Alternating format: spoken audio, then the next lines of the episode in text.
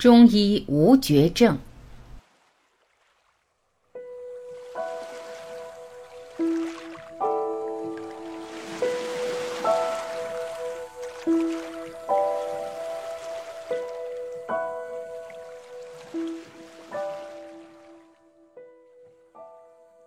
著名的中医大家倪海厦曾说过：“如果能用中药治好感冒，那么治好癌症也是顺理成章的事情。”也有过其他的中医大家说过，有时候治好一个癌症，并不比治好其他的一些常见病麻烦多少。那么这样的说法与当今的主流医学西医对于绝症的概念是大相径庭的。中医无绝症的说法，当真有此事？就此，我们找到了汉代经方中医研究者刘希燕老师求证。问：请问希燕老师，中医无绝症这个说法确实如此吗？答：根据我的临床经验，确实是这样。比方说肝硬化腹水，这是比较重的病，药如果用对了，快的十来天腹水就能消下去。有时候我们治一个普通的胃病、失眠之类，可能所需的时间更长。问：为什么会这样呢？原理是什么？答：这就要从中医的哲学基础说起。从哲学的角度来说，人类根本没有可以治病的药。打个比方，我们创造了一台电脑，造了一台洗衣机，我们今天就可以修电脑，今天就可以修洗衣机。而我们人呢？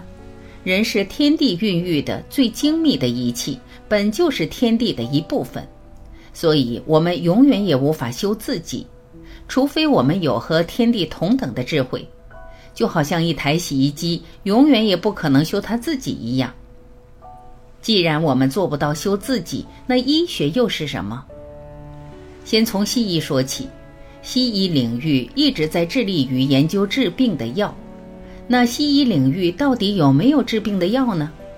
先说感冒，现在大家都知道了，抗生素不是感冒的特效药，在国外门诊，大夫是没有权利随便开抗生素的，若开了，他可能会面临吊销执照的处罚。那么问题就来了，既然抗生素不是感冒的特效药，那感冒的特效药又在哪里呢？西医界的答案是没有。如果感冒都没有特效药，那别的病呢？自然更没有特效药了。比方说糖尿病、高血压，我们都知道需要终身服药。这些药是在控制血糖、控制血压，但不能治愈。不但治不好，还伤肝肾。因为服用这些药物引起肝肾衰竭的病人现在有很多。如果病严重了呢，就是手术，把坏掉的器官切割或者置换。然后就是排异反应，因为不是你的器官，人体不接受。这种治疗追求的是五年存活期，如果能存活五年，就算治愈。问：那中医领域有没有能治病的药呢？答：一样没有。能够对抗疾病的只有人体自身的免疫力，因为我们人体的免疫基因链足够对付已知的一切疾病。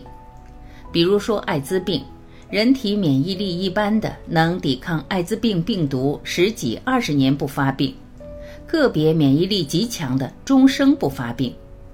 癌症、非典之类的自愈的就更多了。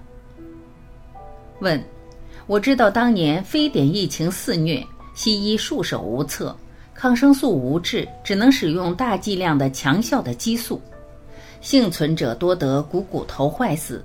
肺纤维化等后遗症，痛苦非常。后来是中医出来治好了很多，治愈者亦无后遗症。可照您说的，既然中医不治病，那么中医又是靠什么把人治好的呢？答：真正的传统中医是反对用药去治病的，而是着眼于恢复人体的秩序，打开让免疫力受到抑制的这把锁，然后让免疫力自己去治病。真正能复悲而愈的，只能是人体自己，而不是药物。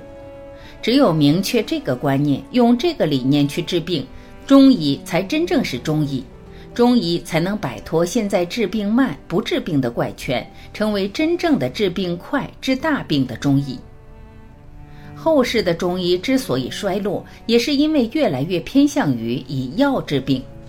我说的这个病，就是病症的病，这是局部思维，背离中医精神的。对于人体免疫力而言，没有大病小病。西医所谓的大病，很多情况指的是患病的位置。比方一个炎症，在皮肤你可以不去管它，在肾上呢，肾炎那就是大病了。但对于人体免疫力而言，它是一样的。又比如黄斑病，号称眼部癌症，这在西医中是最难治疗的病之一。我治过一例黄斑病，只用了一个月便彻底根治了，也没有再复发。而我当时辩证的时候，只是用了一个祛湿的方子。那为什么一个祛湿的方子便就根治了黄斑病，而西医却束手无策呢？很简单，因为黄斑区的病变可以理解为有一块积液在眼球后部，湿气去除，自然也就好了。之所以西医称之为绝症，是因为积液在眼球的后部，对于西医而言，那个区域的病变很棘手，做手术非常的困难，所以称之为绝症。而对于中医而言，身体哪里都是一样的区域，免疫力正常了，人体秩序恢复了，大病亦能速去。反之，一个感冒也有可能牵延一两个月不好。与西燕老师的一番交谈，确实让我们重新认识人体，重新理解疾病的规律。西燕老师说。其实，这是我们几千年前就有的认识和方法，并不是所谓超前的东西、新的东西，只不过被当下的人忽略和遗忘了。